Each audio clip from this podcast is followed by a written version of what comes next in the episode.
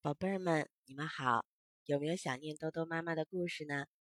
今天呀，兜兜妈妈给宝贝儿们带来的是三百六十五页故事当中的猴子和鹿。有一天，猴子碰见了梅花鹿，他们俩呀都说自己的本领大，说着说着，他们俩就吵起架来了，最后还决定要来一次比赛。他们看见松鼠在树上吃果子，就请松鼠当裁判员。松鼠说：“好啊，看你们谁先拿到我这果子，就是谁的本领大。”猴子听了，连忙爬上树去，从松鼠那儿接过果子，高兴的乱蹦乱跳。胜利喽！胜利喽！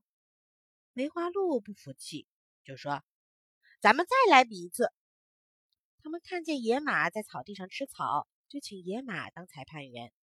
野马说：“好啊，你们谁先跑到那边山脚下，就是谁的本领大。”梅花鹿听了，撒开四条腿就跑，一会儿就跑到了。可是猴子腿短呀，它一蹦一跳的，怎么也赶不上梅花鹿。梅花鹿高兴的摇头晃脑：“胜利喽，胜利喽！”这回猴子又不服气了，他说。第一次比赛我胜利，我的本领大。可是梅花鹿却说：“第二次比赛我胜利，我的本领大。”他们又吵起来了。这个时候啊，正好老熊来了。他想了想说：“你们还是再比一次，我来当裁判员。你们瞧，小河对面有一棵桃树，谁先摘到那个桃子，就是谁的本领大。”预备，起！跑起路来，当然是梅花鹿跑得快，嘚嘚嘚，一眨眼间就把猴子扔到后面了。他一直跑到小河边，只一跳就跳过了小河，向桃树跑过去。猴子在后面紧紧的追赶，跑啊跑啊，好不容易才跑到小河边，可是他跳不过去，心里干着急。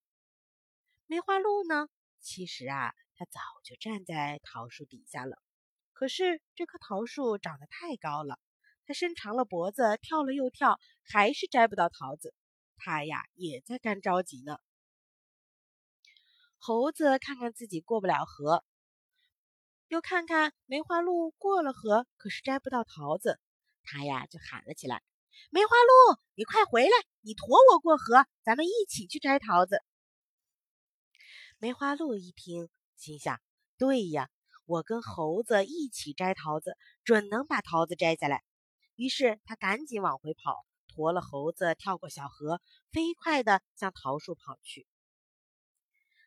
他们来到树下，猴子轻轻一跳，就从梅花鹿的背上跳上了树。他攀着树枝，很快摘到了桃子。猴子和梅花鹿把桃子交给了老熊。老熊笑眯眯地说：“现在你们明白了吧？其实啊。”你们两个都有本领，可是你们两个一旦合作起来，本领就更大了。猴子和梅花鹿听了老熊的话，都觉得很对。他们从此以后再也不吵架了，还成了互相帮助的好朋友呢。那么，小宝贝儿们，你们懂了吗？合作力量大，你们说是不是呢？好啦，天色很晚了。宝贝们啊，要快点睡觉哦！